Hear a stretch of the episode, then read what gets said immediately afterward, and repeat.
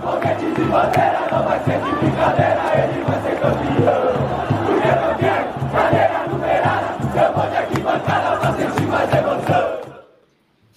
Olá, sejam todos bem-vindos. Aqui é o nosso Happy Hour, nossa sexta-feira começando aí, né? A gente está fazendo um projeto novo aqui no Arquibancada, onde a gente vai trocar uma ideia com a galera, a gente vai falar de vários temas, vários assuntos, e ao mesmo tempo a gente grava também esse conteúdo para soltar como podcast no, no, nossos, nos nossos canais, né? no Spotify, no Deezer. Então a ideia aqui é a gente trocar uma ideia sobre tudo que estiver rolando aí, não só de São Paulo, mas de qualquer tema que a gente achar pertinente aqui. E vocês no chat também vão poder participar, sugerindo assuntos, trocando ideia, conversando, perguntando coisas aí. Então, abra sua cerveja aí, ou Coca-Cola, ou refri, ou qualquer coisa que você queira tomar, lícita, né? Dentro da, da legalidade aí. E aí você participa com a gente. Então, eu sou o Ricardo Sena. Aqui do meu lado a gente está com o Mário Pravato, diretamente de Portugal. Muito frio aí, Mário. Fala, Sena. Boa tarde para você. Aqui, boa noite, né? Aqui são 9 horas da noite. Eu acabei de ir no mercado, tá um tempo gostoso, 10 graus de sensação térmica lá fora, com ventinho, aquele ventinho bem gostoso. Mas eu não vou reclamar porque na Inglaterra tá muito pior, né? Então tá, tá ótimo. Pelo menos não tem furacão aí, né? Onde você tá agora. Exato. Pô, menos mal, menos mal. E aí, como é que tá sendo aí para você acompanhar os jogos do São Paulo, né? Porque ontem, ainda bem que você não viu, né? Porque ontem foi aquele jogão de bola, 60 cruzamentos. A galera ficou muito feliz aqui ontem. Como é que está sendo para você assistir jogos do São Paulo por aí? Olha, Cena, ontem eu agradeço por estar nesse fuso né, de, de mais três horas em relação a vocês, porque o negócio foi muito feio, né? Eu vi hoje ser dos melhores momentos. Uh, na verdade, né, eu vi ali um compacto de alguns cruzamentos para a área, né? Uh, aquelas duas bolas na trave também que o São Paulo colocou.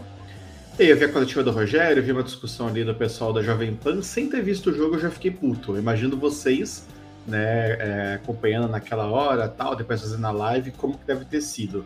Uh, mas a grande maioria, sim. Uh, quando os jogos passam na Record, eu acho que teve aquele São Paulo Ituano, né, que foi na Record. A Record é, é, é, tem o mesmo canal, por exemplo, é, é, aí de São Paulo, ele passa aqui na TV que eu tenho. Uh, só exceto é, os comerciais que são diferentes, né? Mas a programação é a mesma, então eu consegui ver o São Paulo Ituano na TV. Eu vou conseguir ver agora contra o Santos.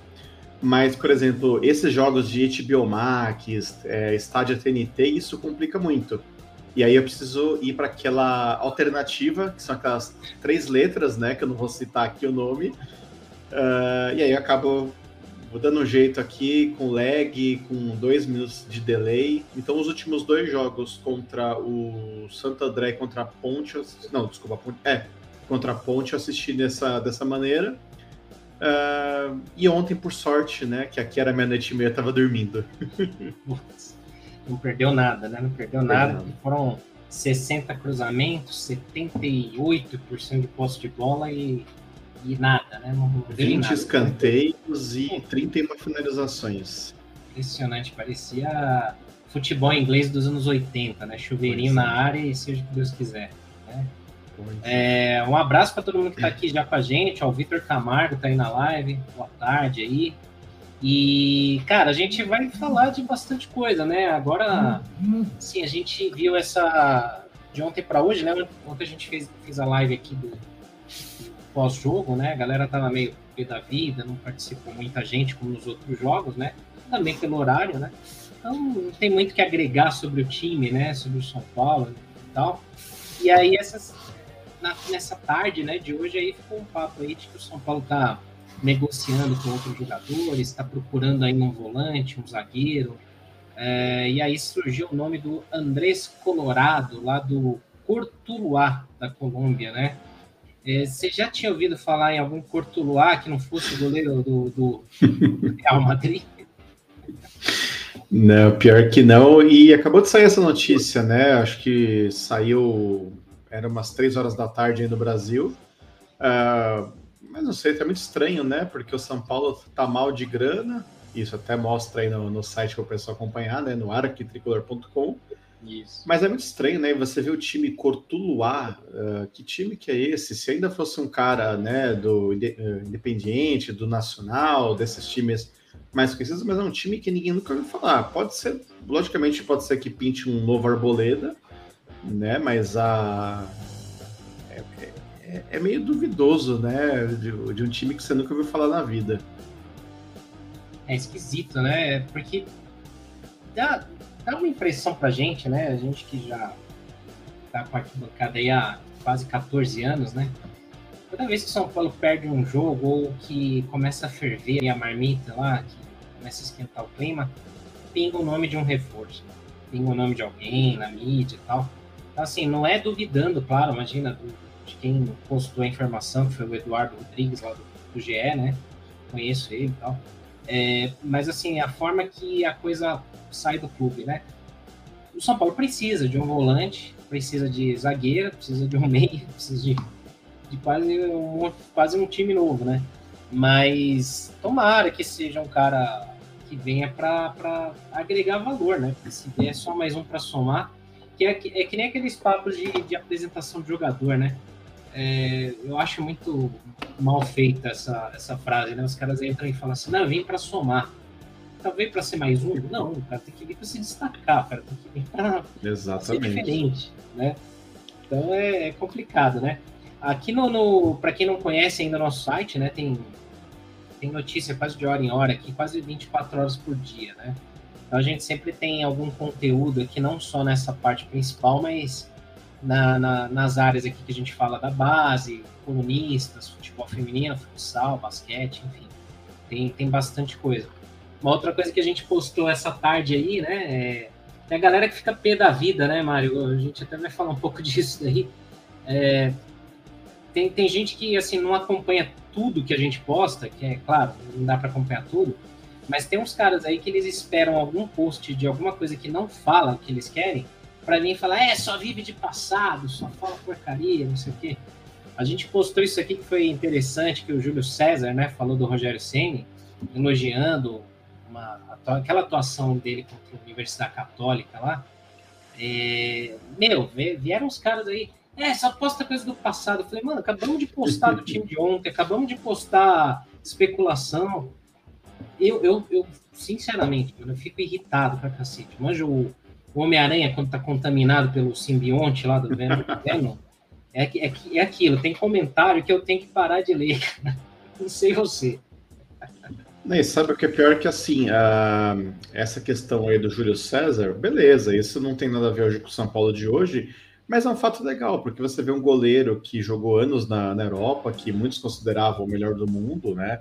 É, ganhou a Champions League, ganhou o Mundial, uh, jogou, acho que foram duas Copas, né? Que ele disputou como titular. Uh, e ele está comentando um negócio uh, muito bacana. Em qual outro site do São Paulo que a gente veria isso? Nenhum se não fosse nós, né? Se não fosse arquibancada. Uh, no máximo, uma galera realmente vai ver em Twitter. Só que assim, o pessoal precisa entender que o Twitter é uma rede social que é uma bolha, é, uma, é, é das menores redes sociais né, que tem hoje. Ela não se expande tanto. Então, assim, é só quem está ali no meio que vai saber. Agora, pô, a torcida do São Paulo é gigantesca, então é, é, é muito importante isso estar é, em outros canais para demonstrar o quanto que o Rogério foi importante. E você pega uma, uma molecadinha que nasceu, por exemplo, em 2010, hoje está com 12 anos, ele está acessando a internet. Ele não viu acontecer isso. Então, ele pega, ele vê essa declaração do Júlio César, ele vai, ele pesquisa quem foi o Rogério como goleiro e ele busca os lances do jogo, cara, é fenomenal. Eu adorava fazer isso quando criança, lógico que uh, na minha época era folhear a revista Placar e algumas revistas do São Paulo, né? E por ali a gente ficava sabendo quem tinha sido Leônidas, Sastre uh, e essa galera toda. Eu fico triste que esse pessoal não tenha o mesmo o mesmo orgulho da história do clube que a gente tem, né? Acho que a gente tem um orgulho muito grande e a gente gosta, né? De, de falar. A gente, inclusive, fala de coisas que a gente não viveu, que a gente não era vivo e a gente sabe com, com detalhes, né? Isso é muito legal. Saudades do que a gente não viveu, né? Pois é. Mas é, a galera até tava vendo aqui o, o Iron Spatial, tá aqui no Twitter, né? Ele comenta aqui, ó, também postei o vídeo dos lances desse jogo contra a Católica e me falaram a mesma coisa. Isso não é atual. Cara, tem uma galera que eu acho que que tem vontade de tocar fogo em museu, então, né? Vamos lá no Museu do Ipiranga e detonar tudo, porque, pô, não pode falar de passado. Eu acho que quem não pode falar de passado é quem não tem história. O São Paulino Exato. tem. É, não quer dizer que você não vai cobrar o presente, que você não vai é, falar e apontar ídolos, criticar. Isso a gente faz pra caramba. A gente até às vezes é chato pra cacete aqui. Tem gente que fala, é, mas vocês são oportunistas. Então, tem aquela meia dúzia que não sabe o que quer. Se você elogiar o time, é porque você é comprado. Se você criticar, é porque você é corneta e oportunista. Se você não fala nada, você é isentão. E se você falar muito, você é chato. Então, né, vamos todo mundo dormir ou chorar em posição fetal no banheiro. né, que aí é uma boa. Mas é, faz parte, né? Trabalhar com mídia social é isso. O Tricolor SPFC Shop também manda aqui pra gente via Twitter, né? Ele fala que sempre vejo vocês nos canais do YouTube, eu também vejo Semana Tricolor. Mas que sofrível falar de um joguinho meia boca contra a Inter de Limeira. Deve ser um trampo árduo. Cara, terrível. É, não vamos nem sofrer muito, né? Porque senão a gente vai chorar aqui. Nossa, porque aquilo, né? Você não, você não pode inventar, você não pode querer botar uma, uma, um poema em cima do que aconteceu, né? Mas também não dá para você crucificar, por exemplo, um, um personagem só, né? Muita gente. Até falei isso daí ontem, né? Muita gente pode jogar pedra aí. Mas assim, por exemplo, você pega esses últimos jogos aí, tirando a, a falha que o Diego Costa teve contra o Santo André, o Diego Costa estava jogando melhor que o Miranda nos últimos jogos, Sim. né? A gente tem que ser justo. E, mas assim, o, o Diego Costa, o Volpe, o Pablo, né? Já eram, já são caras assim que ele já tem um rótulo. O cara pode meter um gol de bicicleta, pode jogar muito um dia, mas entrou em campo, a galera já vai sair matando pelo histórico recente, né? Então, eu vi um monte de gente ontem que não assistiu o jogo, não estava assistindo, mas comentando no Twitter, falando assim: Diego Costa é um lixo. Eu tinha acabado de quase fazer um gol de cabeça. O cara não tinha jogado mal, né? E sabe é... o que é pior? Que nem no meu caso, eu não vi o jogo, eu entrei no SofaScore hoje cedo para ver estatística, né? Vi lá os 60 cruzamentos e eu gosto de ver as notas, né? Que, o, que a aplicação, que o aplicativo dá para os jogadores. Lógico que, assim, é, o caso deles é, é, completamente baseado em estatística, né? Então eles pegam ali passe, eles pegam cruzamento, eles pegam um monte de coisa, eles fazem um cálculo maluco deles e dá uma nota. O Diego Souza, foi, o Diego Souza, o Diego Costa foi a segunda maior nota do São Paulo. Uh, então assim, uh, inclusive se você olhar as notas do São Paulo são ótimas, uh, porque o time ficou muito tempo com a bola, trocou muito passe certo. Só que daí você começa a olhar o detalhe de cada jogador. Tem jogador que perdeu 15 bolas, é muita coisa. Uma bola perdida pode resultar um gol do adversário, né? Você pega o caso do Reinaldo e do Rafinha, foram. É, eu acho que um deles foram 12 e outro foram 15 bolas cruzadas na área. E você vai ver o aproveitamento é baixo.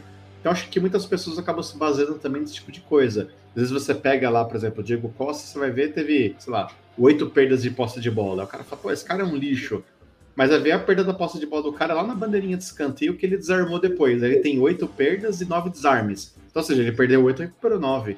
Então é bem complicado. A gente precisa realmente acompanhar, né? Eu acho que não só acompanhar, como também entender que uh, hoje era para esse time ainda estar tá fazendo uma pré-temporada, não era para estar tá jogando. Uh, eu vi inclusive um, um, jornalista da Jovem Pan falando isso hoje, que ele falou: é surreal, né? Que a gente é, não deveria fazer análise até o começo de março, porque esses caras tinham que estar tá trabalhando fisicamente, fazendo pré-temporada, jogando amistoso, jogando torneio amistoso, para depois começar a jogar. Mas aí, né, o nosso calendário fantástico, né, que daí envolve CBF e Federação Paulista, joga os caras nos leões, né? Você vê hoje, o Carilli caiu. Uh, dos quatro grandes de São Paulo, dois demitiram o técnico em, em, sei lá, um mês e. um mês e quanto de trabalho? De Campeonato Paulista não dá um mês, né? Campeonato Paulista começou quando? Começou depois do dia 25. É, é surreal, é cara. Não, e assim, eu tava até vendo aqui no, no Globo Esporte, né? Os caras agora lá no Santos, pô, e que hora para demitir o Carilli, né? Bem antes do clássico. Pô, espera o clássico, né? Bem empolgados, né? Mas, assim, agora o Santos quer ir atrás de técnico estrangeiro, eles estão olhando lá o BKSS, BKSexy, né? Que para todo mundo ele, interessante para todo mundo. Né? E, e aí começaram a, a, especular, né? E aí também, assim, tá uma moda, né, também de os caras irem atrás de técnico estrangeiro, o Corinthians aí tá fechando o português também. É, mas é aquilo, né, cara? Paulista vale todo esse estresse aí, porque, tipo, ano passado, para desvalorizar o título do São Paulo, todo mundo falou que não valia nada, que nem comemorou, que era porcaria e não sei o que, tal, tal, tal. Só que, tipo, agora, em cinco, seis jogos do Paulista, tá todo mundo já pregando demissão de, de treinador. Aí é complicado, né? A gente vê aí que, assim, tem muita pressão, né? E às vezes a pressão também é de dentro do próprio clube, né? Conselheiro que não manja nada, os caras que gostam de dar palpite, né? Aí até pergunto para vocês que estão aí no chat, aí vocês que estão acompanhando, né? Vocês acham que o Paulistão vale esse estresse todo aí? Porque já tivemos demissão no Corinthians, no Santos, o São Paulo aí já tá, né, com essa pressão. O Santos especulando até o Crespo aí, né? É, e, cara, eu não queria ver o Crespo em outro time pois brasileiro, é. não, né? O Crespo merecia, né? Pegar um time menor aqui da Europa, um time, sei lá, de segunda divisão de Portugal, da Itália, para fazer um trabalho de, de, longo prazo, subir esse time, mostrar o trabalho dele. Agora, ele sabe como funcionam as coisas no Brasil. Ele jogou contra o Santos, ele viu o que fizeram no ano passado lá com aquele outro português, depois inventaram o Diniz, trouxeram o Carille. Então, assim, se ele for para o Santos, ele não pode dizer que ele não sabia. Uh, até mesmo no São Paulo, né? Ele não foi enganado em nenhum momento. Bastava ele entrar no Google. Se ele entrasse aqui na arquibancada tricolor, ele saberia bem, né? Uh, o buraco que ele tinha se enfiado, né? É, hoje, assim, sinceramente, é uma roubada, né? Para treinador vir trabalhar no Brasil, que o do Flamengo lá, o Paulo Souza também, cara, em dois jogos, três jogos, os caras estavam chamando ele de burro lá no Sim. Rio de Janeiro já, né? Lembra que a gente até comentou sobre isso, né? Você pega um cara que tá vindo, uh, no caso de outro continente, nunca treinou no Brasil, nunca morou no Brasil, o cara tem um tempo de, de adaptação. E aí, o torcedor do Flamengo, ele quer que em dois, três jogos o time jogue muita bola, sendo que mal teve uma pré-temporada, o cara não conhece jogador, o cara não colocou o método dele em prática, ou seja, os caras querem milagre, né? E aí não é só uh, diretoria, né? Diretoria e conselheiro, também é torcida. Então, ou seja, os dois lados são errados, esse é o problema. É, muita. Né, muita emergência, né? Muita urgência. A galera cobra já resultado. Você vê, da mesma forma que assim, se o São Paulo ganha o clássico domingo e ganha bem, já vai virar totalmente o clima, né? E, e se for, for olhar bem mesmo, uh, eu estava até fazendo aqui uma, um post para soltar na arquibancada depois, vou, vou encontrar aqui, que, assim, nos clássicos recentes, né, se a gente pegar os últimos 10 jogos contra Santos, contra Corinthians e contra Palmeiras, o São Paulo não está mal. O São Paulo acho que ele só tem ele não tem desvantagem contra nenhum, se considerar os últimos 10 jogos, né? Ele empata, Sim. acho que com Corinthians e contra o Santos e ganha muito do Palmeiras, né? É, que ver, tá aqui, ó. Deixa eu encontrar aqui, que é um post que eu preparei para soltar essa semana. É, cadê? Tá aqui, vamos compartilhar aqui para a galera ver. Enquanto isso, ó, um abraço para o Vitor Camargo, né, que eu já tinha falado, o João Leite, o Isaías Souza e o Jefferson Coelho aí que estão com a gente Boa. também acompanhando a nossa. Boa tarde, boa noite para todos aí. Isso aí, nosso happy hour aí, né? É, deixa eu compartilhar aqui a tela só para a galera ver. Isso daqui depois a gente vai soltar nas mídias sociais do Arquibancada. Deixa eu tirar esse banner da frente aqui para facilitar um pouco para a gente ver. Ó, nos confrontos contra o Palmeiras, nos últimos 10 jogos, o São Paulo tem 4 vitórias, 5 empates e o Palmeiras só tem uma vitória. Isso contando os últimos 10 jogos. Né? É, lá desde o do Paulistão de 2020. Boa. Foi um 0x0. É, porque o São Paulo jogou muito com o Palmeiras né, nesses últimos dois, três anos, foi absurdo. Puta, Libertadores, né? Teve... 2019 teve aquela semifinal do Paulista que foi nos pênaltis, aí 2020 teve a final, né? 2020 teve a final também. É. Então teve muito, muito jogo. Não, é, acho que assim, no, no, no geral, pô, o Palmeiras é o melhor time paulista do momento, né? E o São Paulo. E olha só nosso retrospecto, a gente perdeu um que infelizmente era o que não podia ter perdido, né? Putz, é. Justo que não podia, né? Bem esse. Foi aqui. Mas é, é aquilo também, né? Você vê, perdeu o que não podia, e se não fosse aquele jogo, cara, seriam 10 jogos sem nenhuma derrota pro Palmeiras. É muita Sim. coisa. Né? Pro, Muita pro coisa, ainda mais na fase dos caras, né? Ganhando tudo nos últimos anos. Exato, exato. Se a gente rolar aqui um pouquinho para ver contra o Corinthians, nos últimos 10 jogos, Também, aí é só. mais equilíbrio, ó. Três Mas, vitórias mas só perdeu um. três, né? É, três vitórias para cada um e quatro empates. O nosso problema é não ganhar lá, mas também ao mesmo tempo eles não ganharam no Morumbi. Então, pelo É. menos a gente pode ficar tranquilo quanto a isso. Exatamente. Cada um começa a mandar na sua casa, né? Então, assim, Sim. o São Paulo precisa ganhar uma lá, urgente, porque Precisa. faz tempo, né? Aliás, ia estrear ganhando em 2014 se não fosse aquele assalto lá, um pênalti é. marcado errado, o São Paulo ganhando o jogo lá, é mais do mesmo, né? Mas assim, desde 19, né, que foi aquela final do Paulista, são Sim. 10 jogos, né? E E três também retrospecto bom. quatro empates, né? Um retrospecto bom. Sim. O último jogo, Santos? vitória nossa. Né? E contra o Santos, que é o nosso adversário de domingo, também equilíbrio, mesma coisa, três vitórias para cada lado, Caramba. quatro empates aí. Deixa eu ajustar aqui na tela. A diferença é que rolou aquele 4 a 0 né? Do, do começo do Paulista do ano passado, que foi bom, né, pra gente. É, Deu uma puta de uma moral na época. Mas também a gente não ganhou mais na Vila, né? Todas as vitórias foram no Morumbi. é verdade. A última na Vila perdemos de 2 a 0 né, no Brasileirão. Brasileiro, é verdade. Empatamos no Morumbi, né? E faz tempo mesmo que a gente não ganha na Vila. Aqui tá por ordem de mandante, né? Sim, sim. Mas É, e se eu- você for pensar assim, a gente melhorou muito nessa questão dos clássicos em relação a, sei lá, é- é, não consigo nem precisar o intervalo, né? Porque eu lembro que já 2013, 2012 já não estava bom, né? E eu sei que foram anos ali que eu, que eu lembro que a gente tinha até umas estatísticas da época do Leco, que tinha, tipo, duas, três vitórias em clássico e, tipo, 40 jogos. Era um negócio bizarro, né? O São Paulo não ganhava de mais ninguém em lugar nenhum.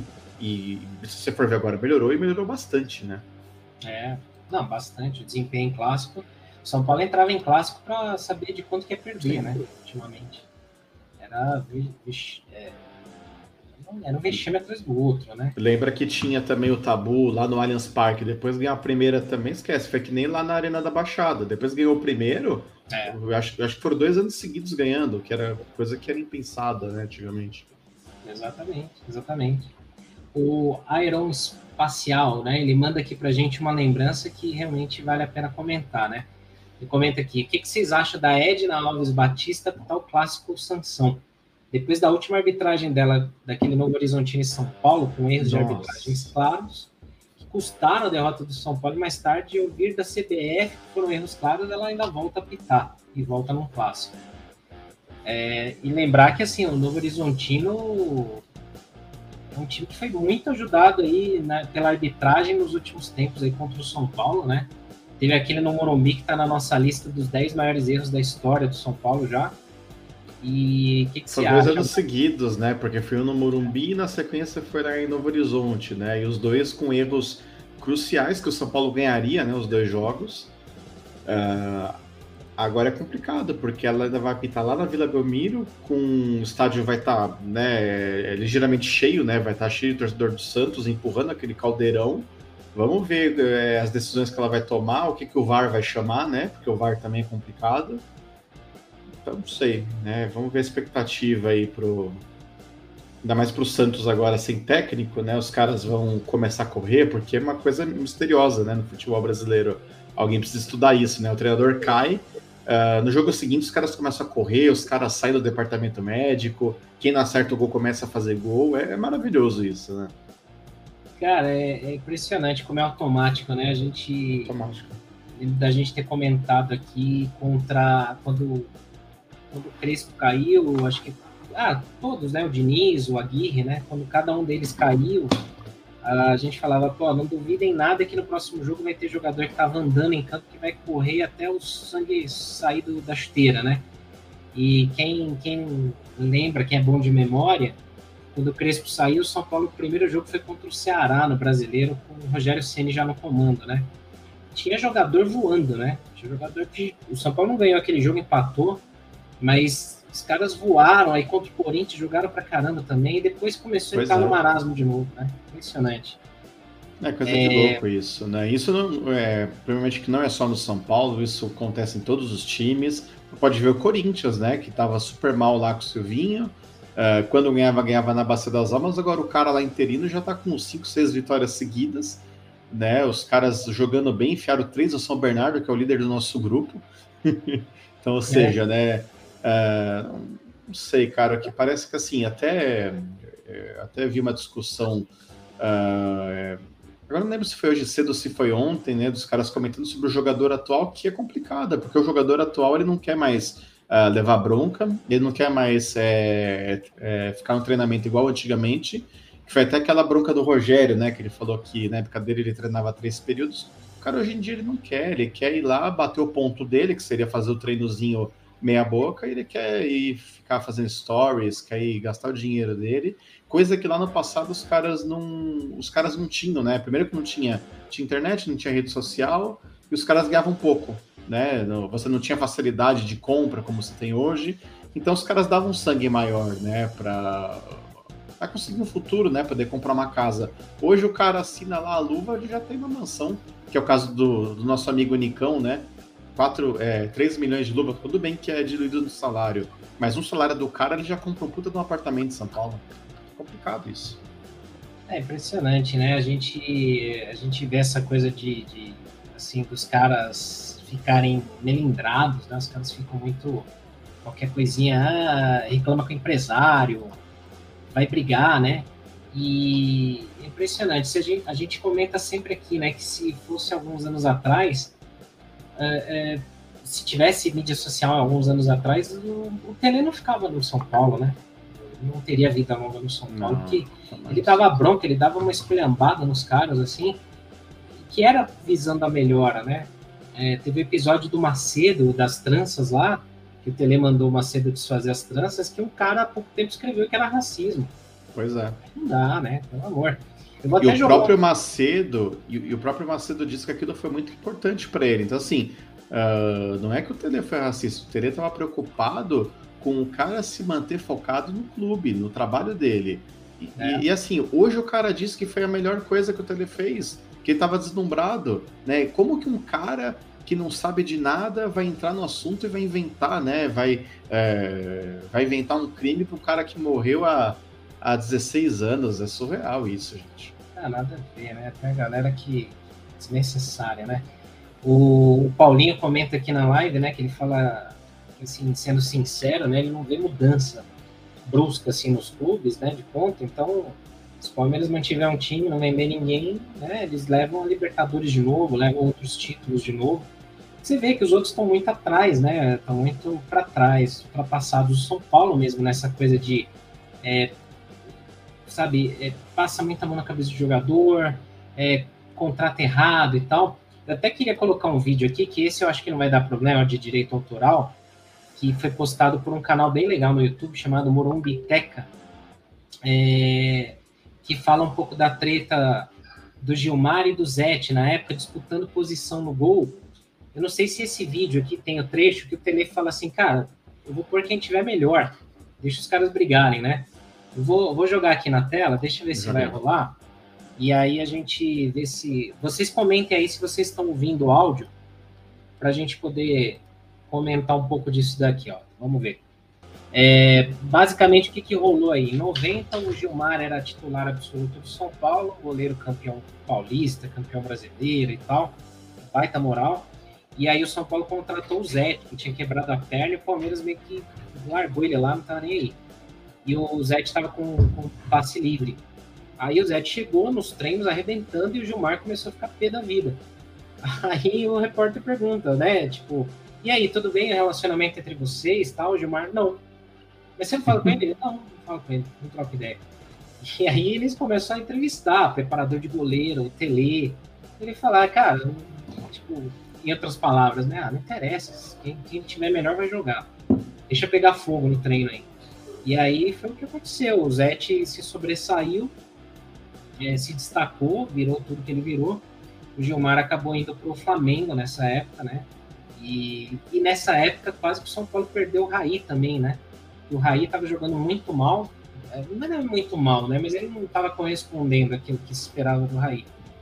aí cogitaram emprestar o Raí para o Flamengo. Na época, para trazer quem que era, não lembro se era o Alcindo, quem que era, não lembro.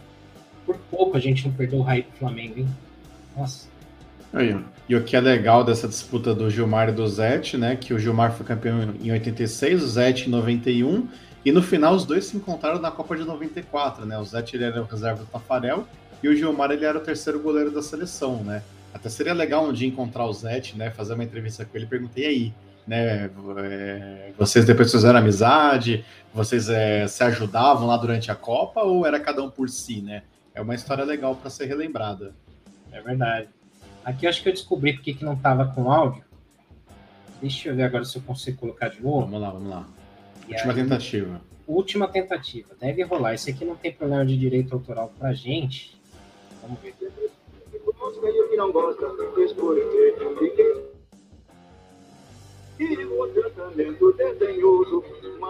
Vocês conversam durante o treino? Não. Zete, como é o seu relacionamento com o Gilmar? Ah, é um dos piores possível, né? Vocês trocam bolas durante o treino? Não. Vocês conversam durante o treino? Não. Não é bom.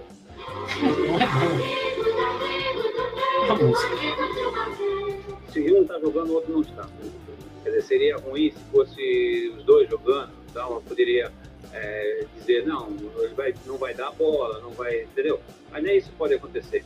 Você acha que vocês podem salvar ainda esse relacionamento? Eu tentei, né, mas é impossível. Antes do Zé chegar aqui em São Paulo, vocês eram amigos? Éramos companheiros, conversávamos muito, inclusive eu, ele me contou a história da vida dele quando chegou e tínhamos um diálogo normal. Não é bom. Ela as músicas pra zoar, né? Eles chegaram a dividir o quarto na concentração? É, chegaram, sim. Quando, quando o Zé até que chegou, o Gilmar convidou para ficar no, no quarto. Foi normal, como todo mundo faz. Quando ele chegou, eu fui que fizesse parte do meu quarto. Hoje eu não sei qual é o quarto. A gente era companheiro. Que não fica esse clima entre Jandrei e Volpe, né? Treinei, consegui é, uma oportunidade no time. Entrei, fui bem na partida, o técnico achou melhor eu ficar na, na equipe e estou até hoje. É foda. Que é, é complicado, né, Cena? Porque é só um que joga, né? Então, querendo ou não, uh, muitos que estão ali no banco de reservas, o cara tá, o cara tá torcendo pro, pro titular tomar um frango, tá torcendo o cara se machucar, porque tem muita gente que é assim, né? O cara ele quer, ele quer ter sucesso a qualquer custo, né? Então, se ele puder uh, subir em cima do, do corpo do companheiro, ele vai fazer isso, né? Não tá nem enquanto uh, de outro jeito, por exemplo, é, você lembra do Bosco, né? O Bosco ele recusou N propostas que ele falava aqui no São Paulo eu ganho bem. Uh, quando, quando o Rogério deixa eu entro, a torcida gosta de mim e eu sou campeão, né? Então para ele compensava muito uh, ficar no São Paulo. Agora tem outros caras que não aceitam, né? Vamos ver até onde o Volpe vai aceitar isso, né? É, porque assim, começa a bater aquela coisa do, do ego também, né? Do orgulho, porque é, cada um acha que tem condição de ser titular, né? Então os caras vão buscar em outros clubes a titularidade, né? É mais ou menos o que eu acho que deve ter rolado aí com o Bruno Alves, né? Que muita gente lamenta a saída Nossa. dele, mas o cara também acha que poderia ser titular em outro clube, foi pro Grêmio, né? Hoje, até no nosso grupo do Arquibancada aqui, a gente estava vendo umas mensagens de Twitter, a galera do Grêmio meio pé da vida com ele com o Orejuela lá, né? A galera tá putaça, né? Com todo mundo lá. É, Orejuela já sabiam, né? Eles não foram enganados, né? O Bruno Alves realmente teve uma, uma queda. Mas essa questão, por exemplo, do cara no banco também, a gente precisa entender um, um, seguinte ponto. Eu sempre falei isso com um sobrinho meu, quando a gente começa a discutir sobre jogador que deu uma sumida e tal. E eu falo, cara, você precisa entender o que, que é o sucesso para cada um. Às vezes, o sucesso para o cara pode ser estar no São Paulo. Para o outro, o sucesso é ser campeão. O cara quer ser campeão quer disputar título. Para outro cara, o importante é ganhar bem. Então, assim, a gente precisa entender o sucesso de cada um. Tem alguns caras que você vê, às vezes, o cara ele, ele ainda tá numa idade boa, ele tem futebol e o cara vai se enfiar num time pequeno porque é a cidade dele. Então, isso é, é o sucesso, é o padrão de sucesso do cara. Só que a gente não consegue saber, cada um tem o seu. Né? Então, assim, que nem hoje. É, hoje eu moro em Lisboa, em Portugal. Isso aqui, para mim, é meu objetivo de vida. Eu tô feliz aqui, com 10 graus lá fora, tal, mas eu tô feliz. Do mesmo jeito que tem gente que não quer sair do Brasil de hipótese alguma. É o objetivo também da pessoa. Então a gente também precisa entender um pouco isso, né? Uh, realmente, porque cada um vai ter, um, é, vai ter uma ideia de sucesso diferente da nossa. É, vai muito na linha até de um comentário aqui do Marcos Aurélio, né? Que ele fala aqui assim: quem é que manda mais no São Paulo, né? A torcida, jogadores ou a presidência, né? Essa questão justamente aí desse exemplo que a gente viu aí de jogador, assim, normal, né? Num grupo grande de pessoas, você não vai ter todo mundo sendo amigo de todo mundo.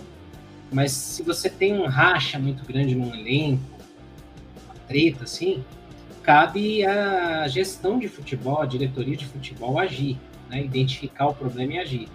Então, por exemplo, o que me deixa muito pé da vida e muitos São Paulinos foi aquela entregada do brasileiro de 2020, que não pode existir. São Paulo à frente tantos pontos na frente, ali faltando 10 rodadas para acabar o campeonato, só poder aquela entregada absurda é, por brigas internas, por questões internas e tal, e interesses pessoais. Então, meio que assim, ah, dane-se o clube, então, tipo, o que vale é o meu, é o meu, só o meu lado. Então, eu acho que assim, ali faltou comando, é, foi justamente uma troca de gestão, né? Então, mandaram embora toda a galera que estava ali, aí veio outra tal. Anunciaram então, que o resto ia ser mandado embora no final, né? Que era um pássaro, que o Diniz, querendo ou não, ninguém sabia se ia ficar ou não. Então, assim, uh, os caras fizeram um tratamento muito mal ali da, da crise, né? Não gerenciaram aquele risco direito, fizeram de qualquer jeito. Você lembra até que mandaram embora todo mundo da, da comunicação do clube, o pessoal também que faz um trabalho fenomenal, né? Uh, alguns que, que a gente conhecia também, né, que, que, sempre ajudaram a arquibancada dentro do possível, e a gente podia mandar toda essa galera embora. Então, não sei até onde que é assim que tem que ser feito, né? E aí culminou com a perda do título. É, é muita, é muito vacilo, né? Eu fico pensando assim, o que que um cara... Ele pode até ter feito sem querer, mas o que que um jogador, de repente, pensa que ele poderia ter mais vantagem num cenário onde ele ficou de mimimi para não jogar do que sendo campeão brasileiro tirando São Paulo da fila. O cara entraria para a história, né? Então acho que ali era a hora de alguém chamar o grupo e falar assim, cara, a gente vai entrar na história. A gente vai ser campeão depois de 15 anos. O São Paulo ganhar o sétimo título brasileiro, né? nenhum com asterisco, vale lembrar aí para os rivais. Né? Exato. E a gente tirar o time da fila com um título nacional, indo para Libertadores com moral. É, cara, eu não aceito até hoje, não, não consegui digerir essa, essa entregada do brasileiro de 2020. Para mim foi muito. Mas bom. foi assim, se você for pensar, também lembra muito o caso da, é, da demissão do Crespo, né? O que, que o São Paulo tinha que ter feito ali? Ah, na mesma semana você tem o empresário do Orejuela e do Benítez indo na imprensa falar merda. Ah, você tinha que ter juntado todo mundo e falado, ó, a partir de hoje, Benítez é, e Orejuela estão afastados, vão treinar em Cotia. Uh, quem mais que está insatisfeito? Ah, fulano é, Ciclano e Beltrano, vocês vão juntos. Já negociava com o Independente para devolver o Benítez, porque era empréstimo. Orejuela deixava treinando de fora e dava um recado bem claro, ó. Quem manda aqui é a diretoria, treinador uh, foi escolhido dentro de um processo seletivo quase de empresa, né? Porque foi o que, o que aconteceu, né? Várias entrevistas. Uh, chama é, uma coletiva com o Crespo junto, com o capitão do time e explica, fala, ó, aconteceu isso, isso, isso, a gente tá do lado do Crespo, a gente espera que a torcida esteja fechada com o Crespo e a gente não vai mandar o treinador embora. E o jogador que estiver insatisfeito será afastado pela diretoria. Mas o que, que os caras fizeram? Fizeram completamente inverso, né? Uh, deixaram os empresários crescerem em cima.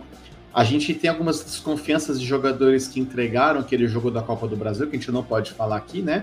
Porque alguns ainda estão no elenco, mas assim, foi muito claramente, né, a forma que o São Paulo praticamente entregou aqueles gols para Fortaleza. Uh, então, assim, os caras mostraram que não tem comando, né? E muito provavelmente por quê? Porque os empresários, alguns empresários devem ter uma, uma influência maior do que os outros, né? Uh, só que assim, é tudo, é achismo nosso, né? A gente não tá lá dentro e a gente também não sabe, na boa, no máximo se a gente souber 10% do que acontece ali dentro é muito.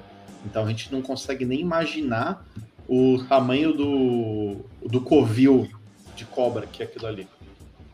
Cara, eu lembro de uma passagem assim, é, sem entregar a idade, né? Lógico, mas assim, lá em 2002, eu lembro de ter encontrado Marco Aurélio Cunha num evento há muito tempo. E eu lembro que eu comentei com ele, assim, eu falei, conversando com ele, eu comentei assim, cara, eu tenho muita vontade um dia de trabalhar com futebol, trabalhar com esporte, assim nem sonhava em ter um arquibancada tricolor, eu nem escrevia para site nenhum na época, que quase nem existia isso, né? 2002, é muito pouco, né? Eu só lia sites e tal. E aí eu lembro que eu falei assim, cara, eu queria trabalhar com futebol de algum jeito.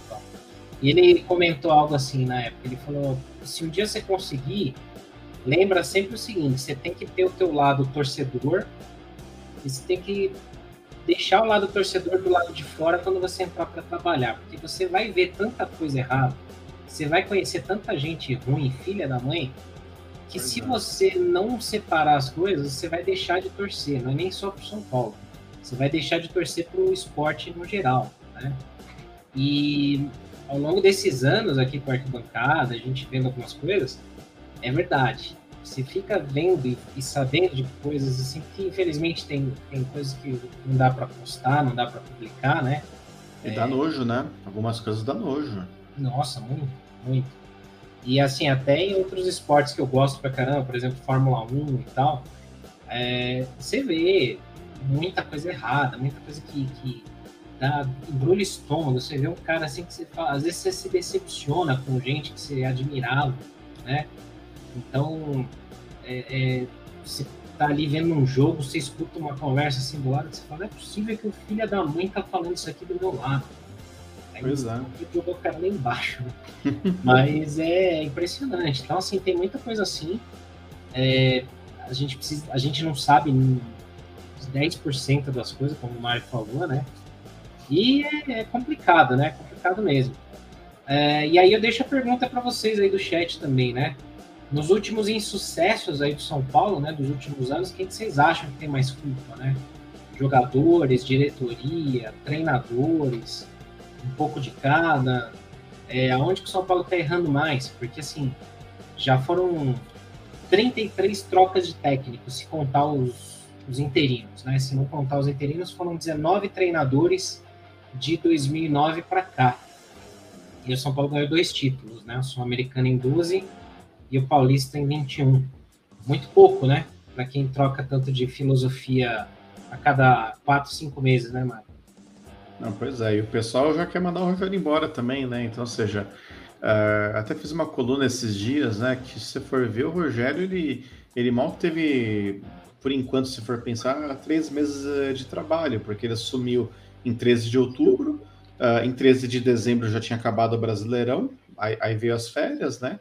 Uh, ele mal teve pré-temporada, logo já pegou, já já começou Paulista. Uh, e daquele jeito que ele fala nas entrevistas, né? O time tá todo detonado. Uh, saíram 16 jogadores, né? Chegaram somente 5. Uh, você não consegue dar liga nisso em, é, em pouco tempo. E é uma crítica que eu fiz quanto à saída do Crespo, né? Porque os caras fizeram toda aquela papagaiada de entrevista com treinadores, né?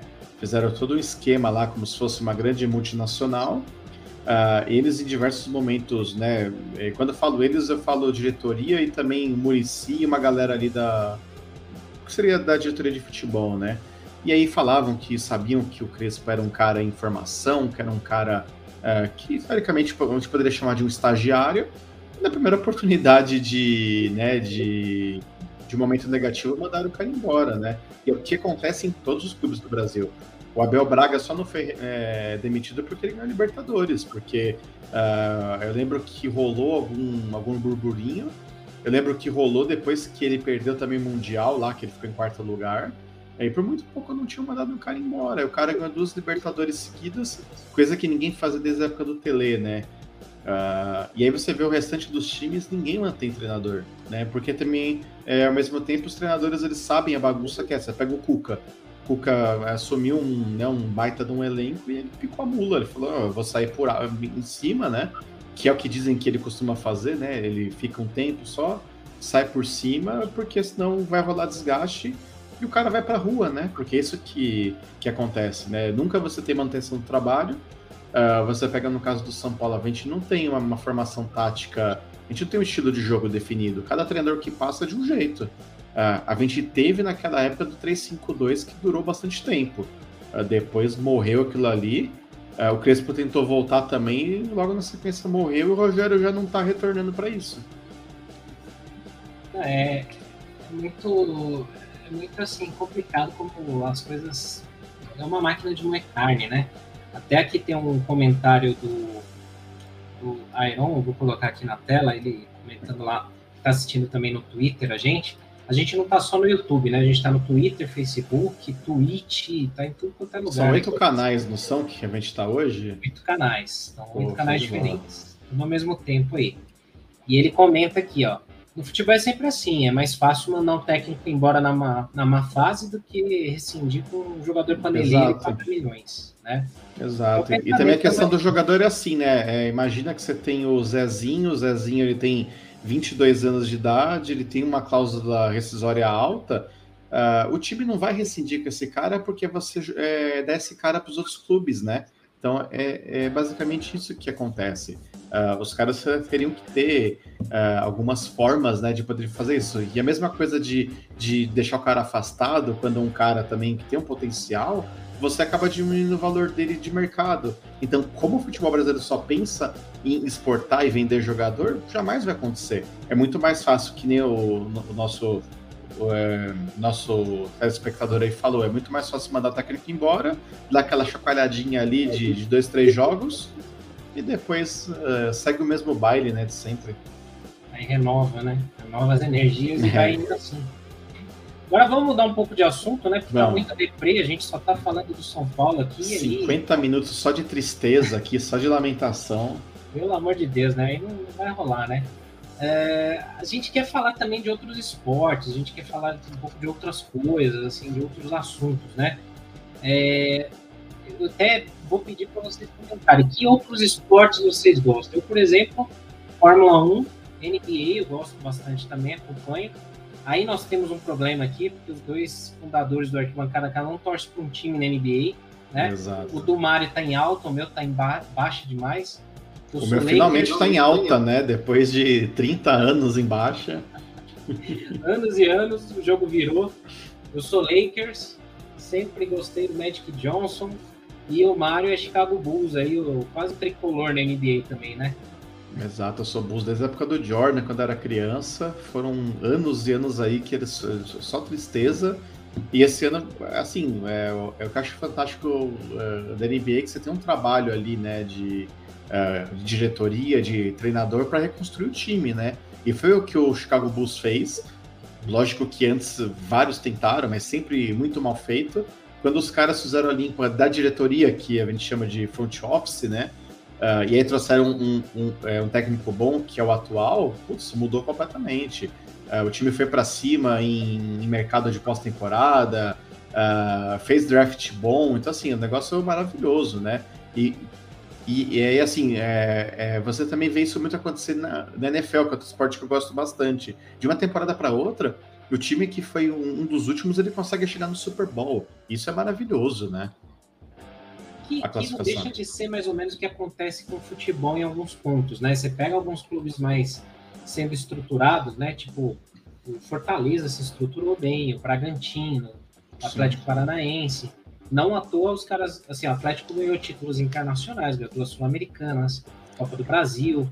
É, o Bragantino e o Fortaleza vão jogar Libertadores pela primeira vez. É, o América, América também. O América é o outro. E assim, os grandes tidos como grandes vão ficando para baixo, né? Na NBA rola a mesma coisa. Você vê que assim, na Conferência Leste ali, o, o Bulls e o Heat estão ali pau a pau junto com o 76ers. É, tão, tão bem ali, né? Na... Agora você pega o Knicks, por exemplo, o Knicks está lá embaixo, eles fizeram uma boa temporada no, na temporada passada, acharam que o time ia dar liga, e aí esse ano não deu nada certo, tanto que na última semana antes da troca, que foi semana passada, né, que é a famosa uh, trade deadline, né, que é, que é o último dia de trocas, o front office do Knicks colocou o time inteiro à disposição para troca. No final ninguém se interessou porque os caras não estão jogando nada, então não tinha nenhum ativo interessante ali para o mercado. Uh, e os caras estão ali, eles, eles não estão nem pegando play-in, né? Que é aquela competição entre o sétimo até o décimo. Que eles é. disputam é. tipo como se fosse um playoffzinho ali, né? Então, é um pra tá horrível. Não, é, para quem não manja tanto, a NBA é mais ou menos assim. Você tem. Você divide o país no meio, porque o, o território né, dos Estados Unidos ele é mais assim, horizontal, né? Eles dividem no meio o país, conferência leste e oeste, né? E aí que, que eles fazem na tabela, né? É tipo pontos corridos aí, todo mundo contra todo mundo, vai, mais ou menos isso. Só que assim, é, por exemplo, o pessoal do leste, eles jogam. Uh, eu acho que eles jogam quatro vezes entre eles. Eu não lembro agora se é dentro da conferência ou dentro da divisão, porque você também tem separação por divisões. Então, por exemplo, você pega a divisão do Bulls, o Bulls joga quatro vezes contra o Detroit Pistons, quatro vezes contra o Milwaukee Bucks. Uh, e no final eles acabam jogando somente duas vezes contra o time do Oeste. Uh, então é como se fosse um, um turno e retorno, né? Porque sempre tem um jogo lá e cá, 82 jogos para aí sim rolar o playoff. Então, assim, é jogo demais na temporada regular, que agora a gente está com quantos jogos? A gente está com, com, quase. Agora são. Faz a conta aí. 60, quantos são? 30, 59. Então, ainda tem até 82. Então a gente está em semana de All-Star Game, ainda tem mais até 82 jogos para isso enrolar playoff. Então, ainda tem liga é. pra caramba. Os seis primeiros de cada conferência, eles vão direto pro playoff, que é o mata-mata. Exato. Né? E aí, esse do sétimo ao décimo de cada conferência fazem um mata-mata entre eles para pegar duas vagas, né? Isso, o famoso play-in. Isso, é o play-in que eles chamam. Aí entram dois times aqui para completar oito pro mata-mata de cada conferência. Né? Exato. Aí primeiro pega o oitavo, segundo o sétimo, por aí vai, melhor de sete jogos. Como era o Brasileirão quatro... na época é. que tinha mata-mata, né? Então, Exato. Então algumas pessoas são a favor da volta, né? Seria mais ou menos assim. Na Conferência Oeste, que eu não queria mostrar, o Lakers está lá embaixo, lá em nono, está quase saindo do play-in, mas está tá aí tentando. E o Phoenix Suns está monstruoso, assim, 48 vitórias e 10 derrotas melhor campanha da NBA. Né? Monstruoso o time. Foi Mas visto. você comentou, você comentou de como era o brasileiro antigamente. Você viu esses dias a uma proposta que o Oliver Kahn, o, é, o Oliver Kahn hoje ele é um dos dirigentes do Bayern de Munique, que eles estão estudando apresentar para a Bundesliga. Você chegou a ver essa ou não? É, eu vi, vi falar. Eles estão querendo mudar lá e, e até o pessoal fala, pô, todo mundo mudou para pontos corridos, porque na Europa funcionava, agora os caras querem mudar. Mas os caras estão vendo a atratividade do negócio. O mata-mata, ele realmente. Mas é bacana a ideia deles, né? Porque fazer uma espécie de um Final Four, que nem acontece no basquete universitário, né? No futebol americano universitário, que é você tirar os quatro primeiros, você faz uma semifinal depois uma final. Eu só não sei se a ideia é fazer jogo único. Eu, pelo menos, faria assim, né? Então, o primeiro contra o quarto, o segundo contra o terceiro, eu jogaria numa quarta-feira, faria a semifinal. Uh, assim, uh, na minha ideia seria uma sede única, que nem acontece no Final Four americano. E aí a final rolaria no final de semana, que no caso aqui na Europa, né, o, o, o dia que é o dia prime mesmo, acaba sendo sábado, né? No Brasil é domingo, mas os grandes jogos aqui na Europa acontecem no sábado. Eu acho que seria muito atrativo, porque, olha lá, isso, isso aí é maravilhoso. Eu achei muito legal. E partiu de quem ganha tudo. Então isso que é mais legal, né? É, os caras, assim, lá não tem como competir, né? Só o Bayern que ganha, o Bayern de Munique. Então lá a ideia seria fazer um mata-mata lá com os quatro primeiros, jogando semifinal e tal. É, assim, poderia movimentar mais o campeonato alemão, que realmente, das ligas europeias, hoje, sinceramente, assim, o que me atrai para assistir é a Premier League só, Sim. gosto mesmo, é, mas nenhum. Ah, claro que a, a La Liga, né, da Espanha é interessante. Mas caiu é, também muito, né, de, de qualidade nos últimos tempos. Eu tenho acompanhado aqui a Primeira Liga de Portugal, também é bem sofrível. tirando os jogos de Sporting, Benfica e Porto, o restante é triste. Eu já me peguei vendo o jogo da segunda liga, que é a segunda divisão, o negócio é feio, cara. E eu, em breve eu vou num jogo ao vivo aqui da segunda liga, eu quero ver aguentar os 90 minutos. Nossa senhora. Não, é, é complicado, é tenso.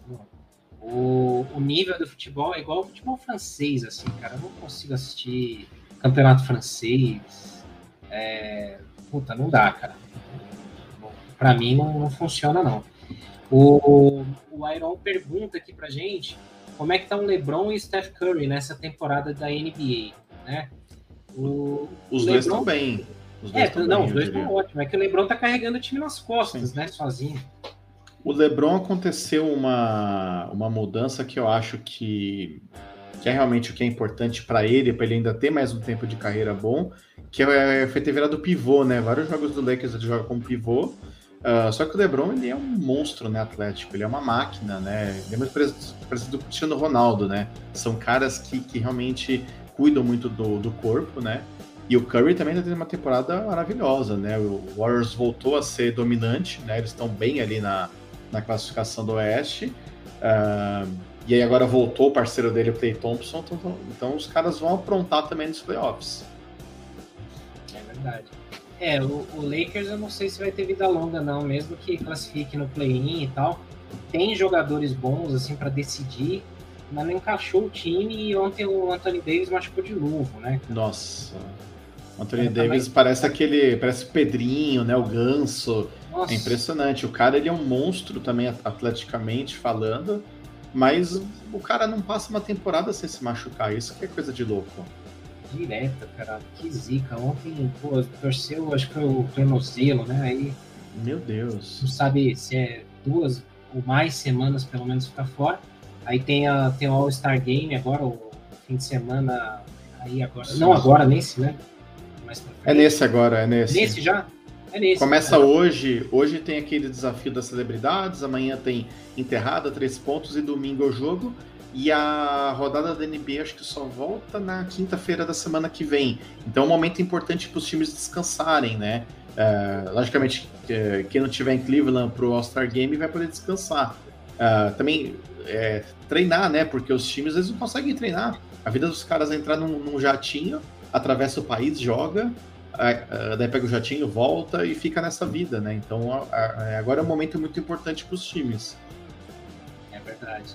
É, vamos ver. Eu, eu acho legal essa parte do All-Star Game, os jogos lá. O jogo principal, né, domingo, acho que é mais divertido de ver. Baita times, né, os dois. Você vai ter a chance de ver Steph Curry LeBron James no mesmo time, né? É... Vê se você consegue pôr a escalação dos times, que tá muito engraçado, né? Porque o que acontece? O LeBron, ele é o capitão do time, do time do Oeste, o Kevin Durant do time do Leste. Cada um, eles é, selecionam, que nem na nossa época de de rua, né? Você escolheu o teu time, que no caso a gente chama de draft na NBA, né? E você olha o time do, do Duran, é horrível o time dele, assim, uh, porque ele poderia escolher caras bons e ele acabou escolhendo os caras que ele quer jogar. Não que seja um time ruim, é que ele deixou de escolher caras melhores para escolher caras que ele gosta. Então, assim, os melhores ficaram pro LeBron. então, assim, ficou muito desigual. Ele foi na camaradagem, né? Ele foi, assim, é. só escolhendo os, os brothers, né? Você vê que assim, no time do, do LeBron, baita time, Jamoran tá jogando demais, marrenta pra cacete, mas tá jogando Sim. demais. Tirando né? o Wiggins, que realmente é um cara que muita gente fala que não entende muito por que, que ele apareceu ali, mas o resto que o LeBron escolheu, inclusive o titulares e banco de reserva, é infinitamente melhor do que o time do Duran, porque o Duran não vai jogar, né, além de tudo. É, verdade. Porque ele tá machucado. Mas apesar que lá o Joel Embiid está jogando bastante. Sim, o Embiid tá jogando muito. O Tetocumpo também, o DeRozan tá jogando bem, mas o restante do time do Durant tá uma lástima. Ah, sim. Ele deixou de escolher caras bons para pegar uns caras assim que ele gostava de, de trocar ideia, por exemplo. É. Isso aí é na camaradagem total, né? O Felipe, ele manda aqui pra gente também, falando do NBB, né, do São Paulo. São Paulo tem um time forte no NBB, tá jogando legal. É um time que. Há três anos, né? Nosso time é um time que é um dos contenders, né? Desde 2020 ali, o São Paulo anda disputando NBB cabeça a cabeça, com Franca, com Flamengo, né? Que não, às vezes Bauru, às vezes Mogi, às vezes Minas, que são os grandes times. Mas assim, é quase impossível bater o Flamengo. O Flamengo é uma seleção, né? É bem complicado. É, o São Paulo bateu na trave de títulos, né? Teve o Super 8, a BCL, que é a Libertadores, né? No passado foi semifinalista. Não, os, o Super 8 a gente foi vice dois anos seguidos, né? A gente foi 21, agora 22. A gente foi vice do NBB. Uh, e por sorte que a gente ganhou o Paulista, né? Porque o São Paulo estava sempre batendo na trave em todos os torneios de basquete. Então foi muito é. bom aquele título para tirar um pouco né, do, uh, dessa zica. Também o, o Claudio Mortari uh, aposentou. acho válido também, o cara tem décadas de basquete. E hoje é o filho dele que comanda, né? Só que, assim, a gente já ouviu falar umas coisas aí também de. não sei se o investimento ainda é alto, que nem era antigamente. Não sei também se as coisas estão em dia, né? Porque o futebol a gente sabe que não tem nada em dia, né? Agora o basquete eu não sei como que tá. É, e, e, assim, o São Paulo tem um projeto muito recente no basquete, né? Muito novo, né? E ainda assim o São Paulo já chegando firme aí no, nos, nas disputas de títulos e tal. Então, assim, interessante ver isso, o São Paulo conseguir manter um time forte. É, ganhar um NBB seria interessante porque você tem a chance de não só, claro, ir para a BCL como o São Paulo está jogando agora, Libertadores, né, do basquete, e ganhando você vai lá disputar o Intercontinental, mas também os convites da NBA para a pré-temporada, porque existe um convênio da NBB com a NBA, né, e as, as organizações são afiliadas ali, é, e aí você vê, o, o, Bauru já jogou lá contra o Brooklyn. O Franca, o Flamengo. Franca, o Flamengo. Imagina que coisa maravilhosa, né? A gente vê o nosso distintivo na NBA jogando contra os caras lá. É coisa de louco, assim. E você vê o Flamengo. O Flamengo foi campeão semana passada do mundo, o segundo título deles. Uh, eles bateram, acho que era um time espanhol, né? O São Pablo Burgos. E na semifinal eles bateram o time da J-League dos Estados Unidos, do Orlando. Então, ou seja, é um time de desenvolvimento e eles bateram também os americanos, foram para a final, bateram nos espanhóis. O basquete espanhol é maravilhoso. Uh, aqui na Europa rola aquela uh, Euroliga. Eu até preciso ver alguns jogos, mas Real Madrid, Barcelona são times muito fortes, né? E isso para o São Paulo seria bom para mostrar, né, a cara dele para o mundo. Quem sabe no futuro também trazer alguns jogadores de fora, né? Porque uh, hoje o basquete brasileiro só traz os caras em fim de carreira Uh, os brasileiros que não deram certo fora, tipo o Caboclo, né? Porque o Caboclo ele tem, ele tem basquete, só que uh, não sei o que acontece, o cara não deu certo em lugar nenhum. E acaba trazendo esses caras aí que, tipo, o cara nunca deu certo em lugar nenhum nos Estados Unidos, ele vem parar no Brasil para jogar, né? Ah, é, e assim, internacionalização de marca mesmo, né? Você vê de fato os times indo jogar lá e o nome sendo exaltado, né? Ó, um exemplo aqui que eu vou compartilhar, eu acho que também tá no canal da NBB, acho que não é problema compartilhar, mas aqui, ó. É, Frank e Brooklyn Nets, 2019. É, eu assisti esse jogo em 2019, foi maravilhoso. O, aquele, o Rafael Hetzheimer, que quando ele jogava na Franca, hoje ele joga no Flamengo. Ele destruiu nesse jogo só com bola de três. Eu não sei como ele não foi contratado para jogar lá. O cara é. jogou muito. Tudo bem, Franca perdeu tal, mas é, é, maravilhoso isso. Não, é, ganhar é difícil, você não vai ganhar, mas, pô, você fazer um jogo duro lá, você começar a exibir a marca, começar a aparecer, cara, é demais, é show de bola. E, e, e assim, para os caras lá, para quem assiste lá também, é legal porque, pô, é pré-temporada, vai família. Olha lá a bolinha de três do Redsheimer, uma é. delas, olha lá. Já Ele é um monstro também. Ah, seria do caramba. Já pensou um dia São Paulo e Lakers, São Paulo e Bulls? Pô, oh. do caramba, seria sensacional. O, eles já fizeram né, um jogo aqui na. A NBA fez um jogo de. No Rio teve um lance em 2000, né? 2014 ou 2015, né? Que foram acho que dois jogos. É uma pena que foi no Rio, não pude ir na época. Mas o Bulls foi pro Brasil, pô, grande sonho ver o Bulls jogar. Uh, e é bacana isso, né? Até rolam algum, alguns boatos também sobre a NFL um dia aparecer no Brasil. Né? Ah, o Morumbi seria um estádio maravilhoso para a NFL, que ele lembra muito né, a estrutura uh, dos estádios americanos. Só que do jeito que a cabeça do povo ali no Morumbi vai ser bem complicado isso acontecer um dia. Vocês vão reclamar de gramado, vão reclamar de não sei o ah. quê. Ah. E tem uma galera E não, você sabe que tem uma galera da nossa torcida também que vai chiar, que é aquela galerinha ali que não, não pode mudar nada, né? Não pode. Não, é, não pode pensar em trocar a rede do gol, que tem que ser a rede dos anos blá blá blá. Então, assim, é, com esse pensamento aí, né, nunca vai para frente, essa é a verdade. Ah, tem gente que procura qualquer coisinha para reclamar, né? O, o Morumbi já teve jogo de rugby, já teve jogo de vôlei, para quem não sabe. É, já, já teve eventos assim, de todo qualquer tipo de coisa que a galera não tem ideia, né? Então, assim, é, é, o São Paulo ele precisa modernizar o Morumbi para poder justamente abrigar Sim. esse tipo de evento. Você vê o, o, o Tottenham lá da, de Londres, então puta estádio moderníssimo, um estádio fantástico lá.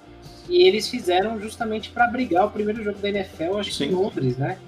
Foi logo depois que inaugurou e tal.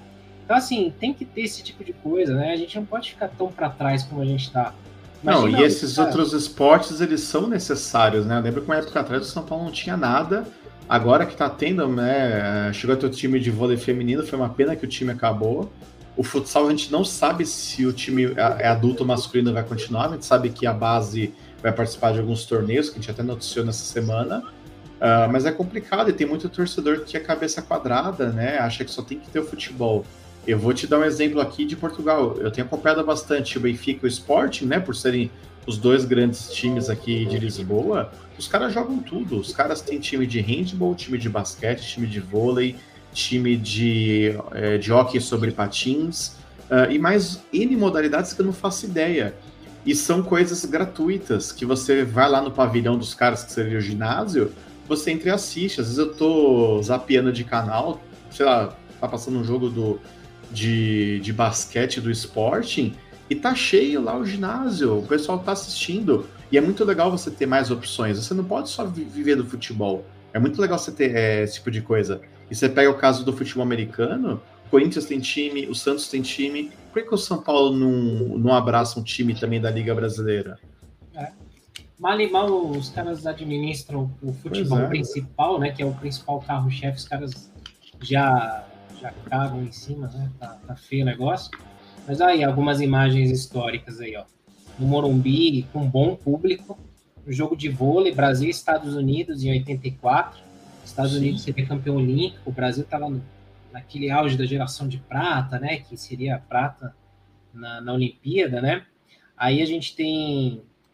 E hoje em dia é muito comum você montar a quadra dentro de um estádio, né? Você pega o, o Final Four da NCAA, que é o, o, o basquetebol americano universitário, Uh, os caras costumam pegar grandes uh, estádios de futebol americano, eles montam a quadra ali no meio e roda ali a semifinal e a final ali para 80, 100, 150 mil pessoas, né?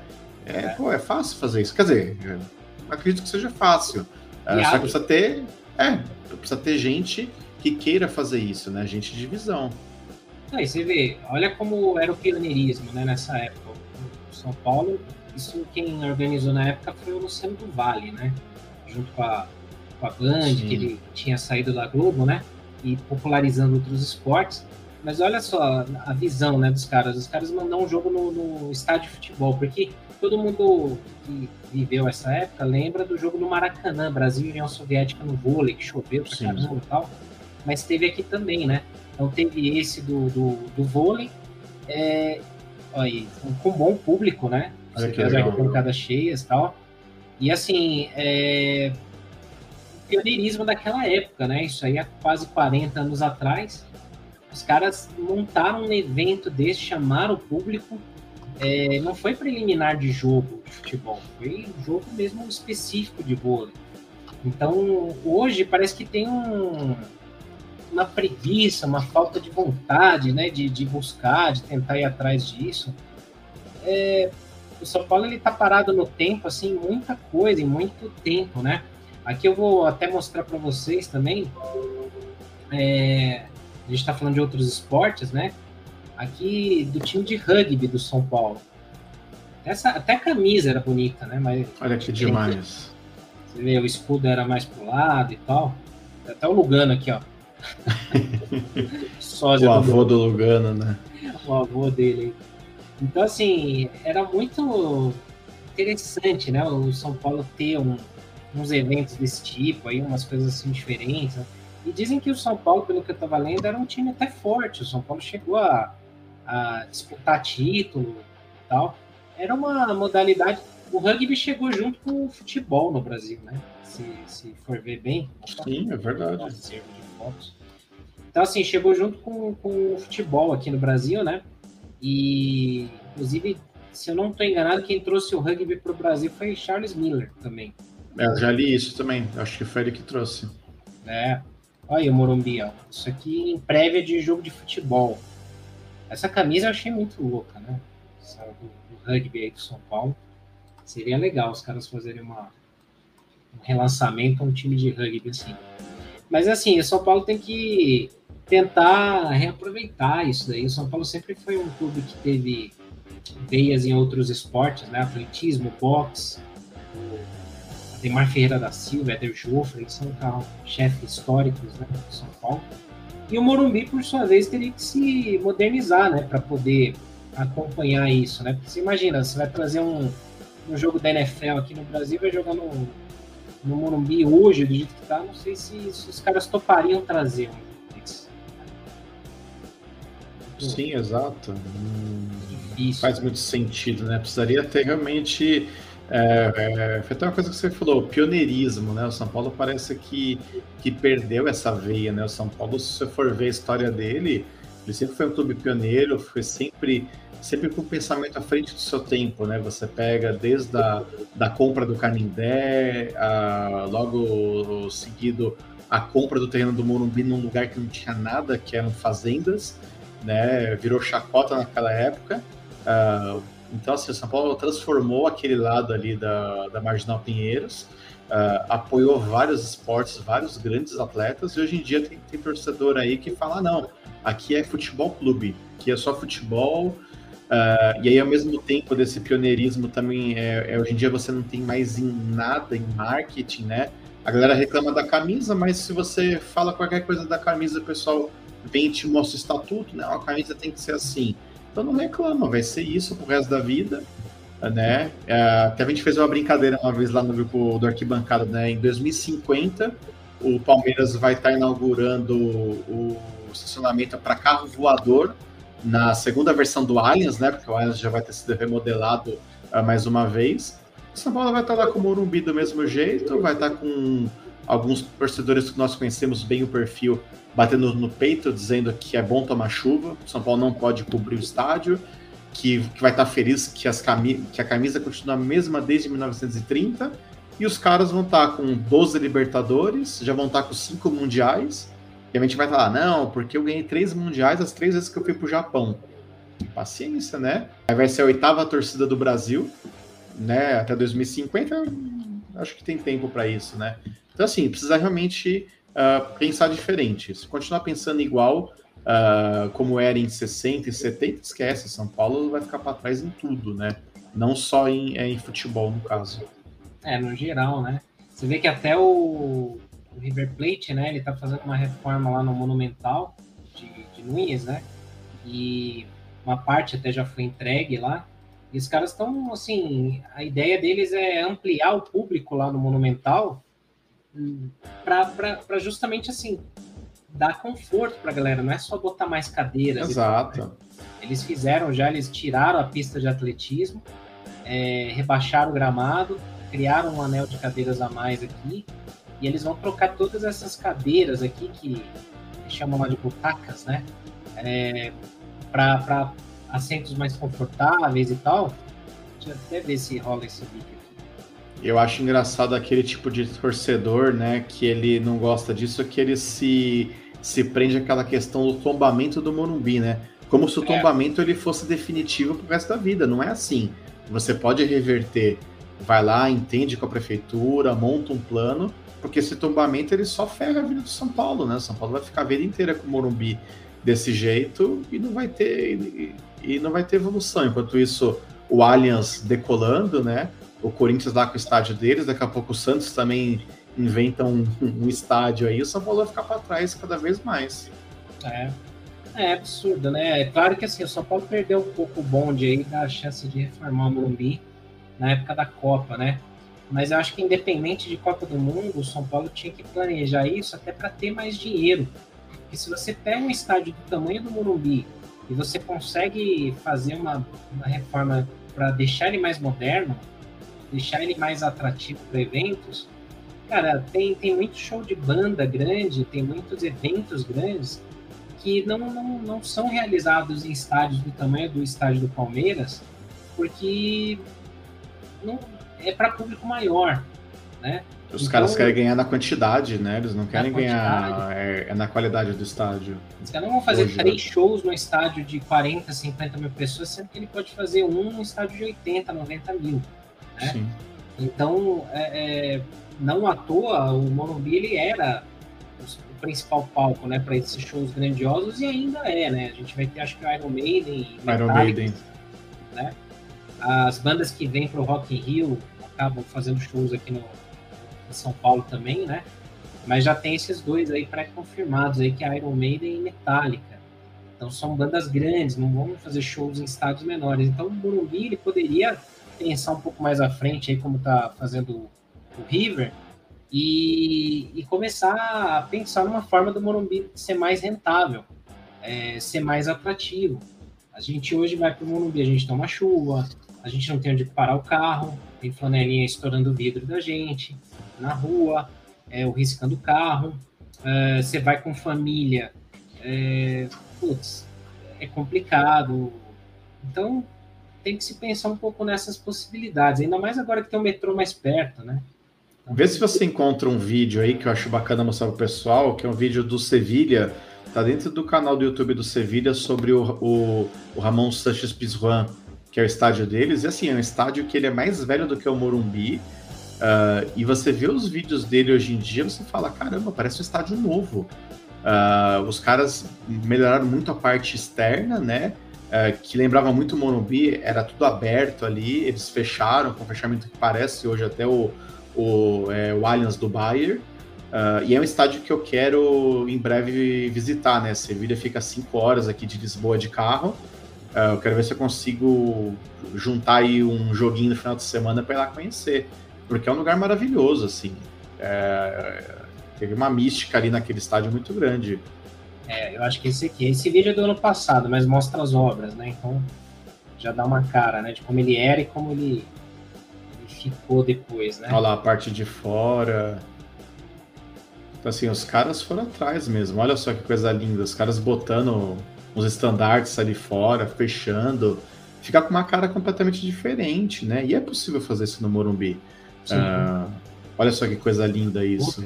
Colocando os títulos na parte de fora. Homenagem ao Antônio Puerta, né? Que foi um jogador que faleceu em 2000, 2007. Olha que coisa linda isso, cara. Que Olha é o que vão fazer mais ou menos na Vila Belmira, o retrofit Sim. lá que eles chamam, né? Então, só de você mexer na parte externa já dá uma diferença absurda. E o São Paulo, aquela parte externa ali é muito feio. Uh, lembro quando eu morava em São Paulo, direto eu passava frente do estádio, tinha uma, uma luz queimada do nome do clube e passava. Dá uma olhada nisso. Parece o estádio do, do Bayern. Você fala que é um estádio novo, o estádio acho que ele é de 57, 63, algo assim. Ele tem quase a mesma idade do Morumbi. É impressionante, né? assim, o Morumbi ele, ele, teve uma reforma sensacional nos vestiários, né? Ficou muito louco mesmo, Sim. Tá muito bonito. Mas assim, a parte mesmo da torcida. Continua é, porcaria. Né?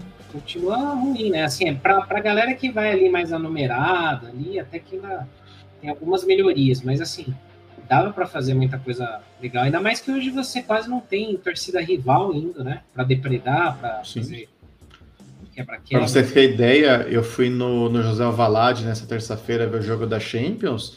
Do lado de fora ali do estádio do Sporting tem um mini shopping, que tem um mercado, tem um Burger King uh, e tem mais algumas lojas. Tudo bem que você não acessa isso de dentro do estádio, mas você vai no estádio para fazer compras. Então o estádio está sendo rentável sempre, né? São Paulo até tem algumas coisas ali no anel externo, mas você precisa ter coisas melhores, como o mercado. O mercado leva gente sempre. Né? E aí a pessoa passa no estádio, vai na lojinha do clube, compra alguma coisa. Você tem essa visão, né? E você vê, aqui na Europa é muito comum. Você vê os times pegando os estádios antigos e remodulando.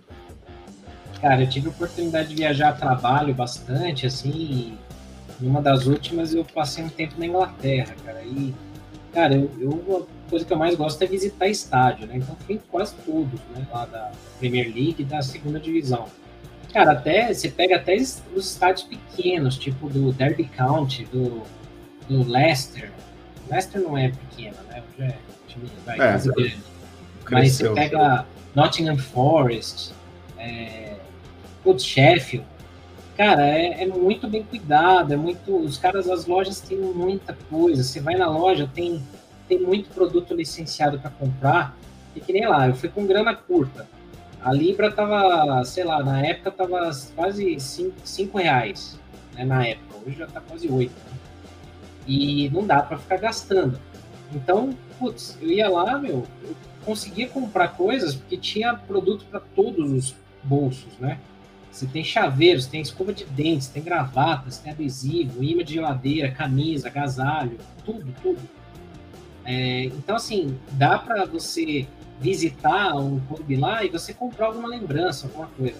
Hoje você vai nas lojas, às vezes do São Paulo, ou de, mesmo do estádio, franqueadas, é, você tem bastante item, mas assim, é tudo muito caro. Então, o torcedor acaba comprando pirata porque putz, é o que dá para comprar, se quer ter alguma coisa do clube. Então era uma coisa que precisava pensar. Olha as cadeiras do Sevilha Você vê a diferença né, do que era, estão mostrando antes ou depois de tudo, né? De banheiro, uh, de vestiário. Eu vejo isso e fico cada vez mais louco de ir lá para ver um jogo. É uma pena que não é tão perto, né? Se, se fosse menos tempo, com certeza eu já teria ido uh, porque tem uma magia ali muito legal, né? Você vê um time que uh, o quanto esse time cresceu, né? De, de, de 2000 para cá, era um time bem de meio de tabela. Hoje eles são vice-colocado, né? Da, da La Liga. Os caras têm seis Europa League, né? Não é, é qualquer time que tem isso. Uh, isso é muito bacana. Você estava comentando uh, dos estádios de loja, né? Aqui eu conheço tanto o Estádio da Luz quanto do Sporting, né? O Avalade.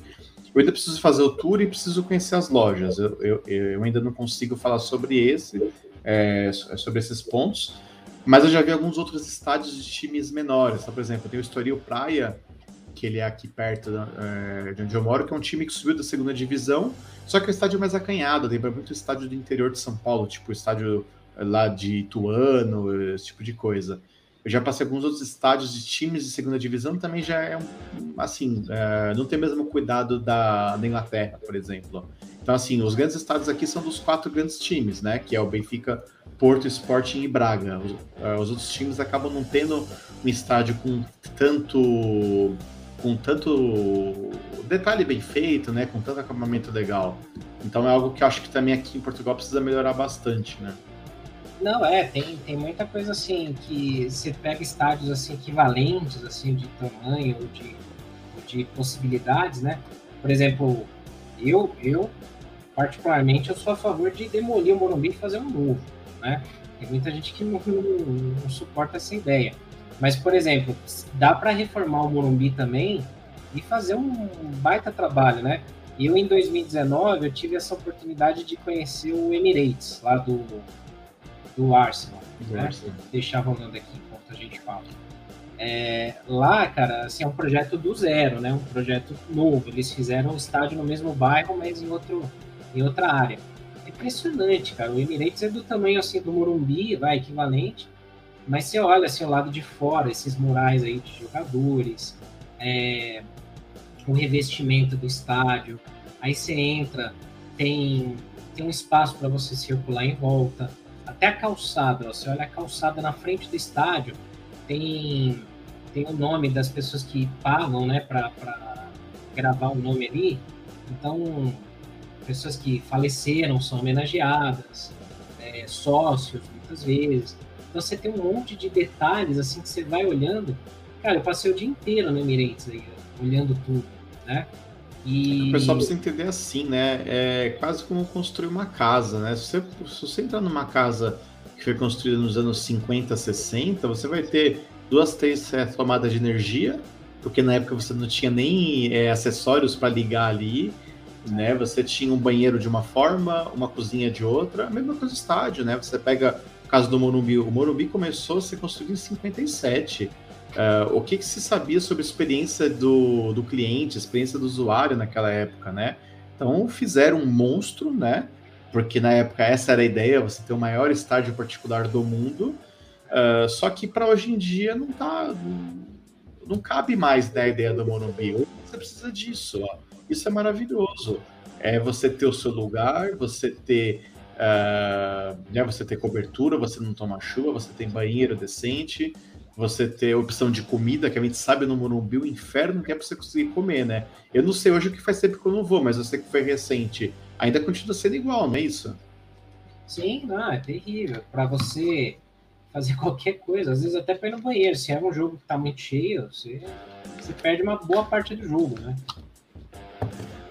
Complicado. Aqui, deixa eu só avançar um pouquinho aqui para mostrar Sim. a parte que eu acho legal. Puta, achei legal isso aí. Mano, os caras enterraram uma cápsula do tempo lá quando foram construir o estádio. O estádio era o, o Highbury, né? Que é pertinho. E aí, quando Park, né? construíram né? lá o Emirates, eles enterraram uma cápsula do tempo com tudo que. Em 2004, né? Com tudo que remetia ao Arsenal até então. Então tem camisa de jogadores históricos, tem Imagina se tivessem feito isso na construção do Morumbi, quanta coisa bacana ia ter ali dentro. Cara, seria sensacional. É, daria para fazer, né, um negócio assim, se chegar mesmo hoje, sei lá, ó, tem tanta coisa legal que os caras fizeram aí. O relógio lá do Highbury Park lá, eles o original, né? Eles colocaram lá uma réplica também, ele tá enterrado aqui. Então tem uma série de coisas. Aí você vai ver lá, por exemplo, a, a parte de imprensa, quer ver? a estrutura que tem assim no estádio, né? Tem várias cabines de imprensa Nossa. pequenas para você, sites, é, televisões, rádios fazerem pequenas entrevistas ali, né? E a sala de imprensa principal, que é bonita, é grande. Tal. Olha o tamanho né, da sala de imprensa, é quase um auditório de uma universidade. É, e olha a parte onde a imprensa fica para trabalhar, né? Então, tipo, tudo assim, tudo com temáticas do Arsenal na parede, jornais, notícias, tal, televisão, né? E você tem ali um espaço gigante ali com, com cabo de internet. Com... Tem até baia para trabalhar, né? Como se fosse baia. uma redação de um jornal mesmo, é outro nível. É impressionante. Claro, assim, mas, mas vai falar isso, né, pro Zezinho que, que mora com o vô lá em, em, em Rondonópolis, ele vai falar que isso não ganha jogo. É, não, eu quero é ganhar jogo, não interessa isso aí. Interessa. Mas é por conta dessas coisas assim que o time ele acaba sendo vencedor. Alguém pode falar, né, mas o Arsenal não ganha nada. É, mas olha o nível da Premier League. Olha o nível Exato. do futebol lá e olha o que os outros clubes estão fazendo também. O City, eu fui também lá no Manchester City, é absurdo, cara. É absurdo, assim, é, é uma cidade mesmo. Eles pegaram, acho que uma área inteira de uma cidade lá de, da cidade de Manchester eles derrubaram tudo, fizeram uma cidade para o Manchester City. Tem um CT, tem um estádio, é, o, o Etihad, né? Tem o, o CT tem, tem um mini estádio lá dentro, tem a loja gigantesca, tem, cara, é, é absurdo, é uma Disneyland assim. Para quem gosta de futebol, você se perde no negócio, você passa o dia inteiro, né? Aliás, é um bom passeio para você fazer solteiro. Se você tiver para ir com a sua mulher, ela vai se ela não gostar de futebol, ela vai odiar. Você vai querer. No meu caso, com o filho, não vai rolar também. É. Você vai querer ficar passar o dia inteiro lá. Então, assim, é muito louco, né? É, são e... coisas que traz torcida, né? Porque a gente ainda tira aquele sarro do Manchester City chamando ele de time pequeno, né?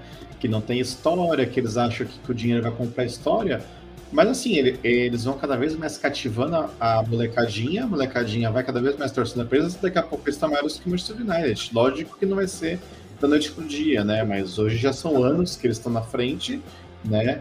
Uh, hoje o City é com certeza um dos cinco melhores times do mundo. Uh, eu vi esses caras jogarem ao vivo na terça-feira e eu sei o que eu tô dizendo. Eu fiquei o jogo inteiro de, é, não digo é, o jogo inteiro porque tiraram o pé no segundo tempo, mas uns 50, 55 minutos de boca aberta ali. Os caras enfiaram cinco gols no Sporting, assim como se estivessem jogando rachão. Porque é um negócio surreal, assim.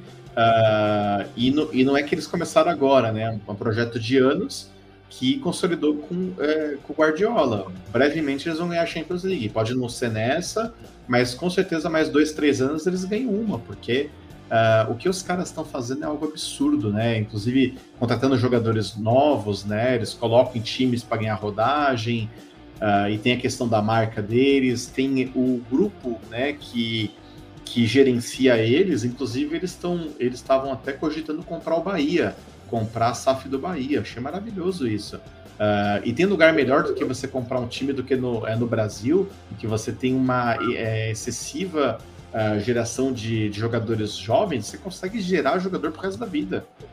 Já tem um clube em Montevidéu, né? Sim. Ele, eles compraram na Bolívia também, também estão com o clube na Bolívia. São, acho que são 11 times uh, fora o City, são 10 ou 11 times no mundo inteiro. Uh, e aí o pessoal começa, não, porque se eles comprarem São Paulo, o São Paulo vai virar azul, tem nada a ver.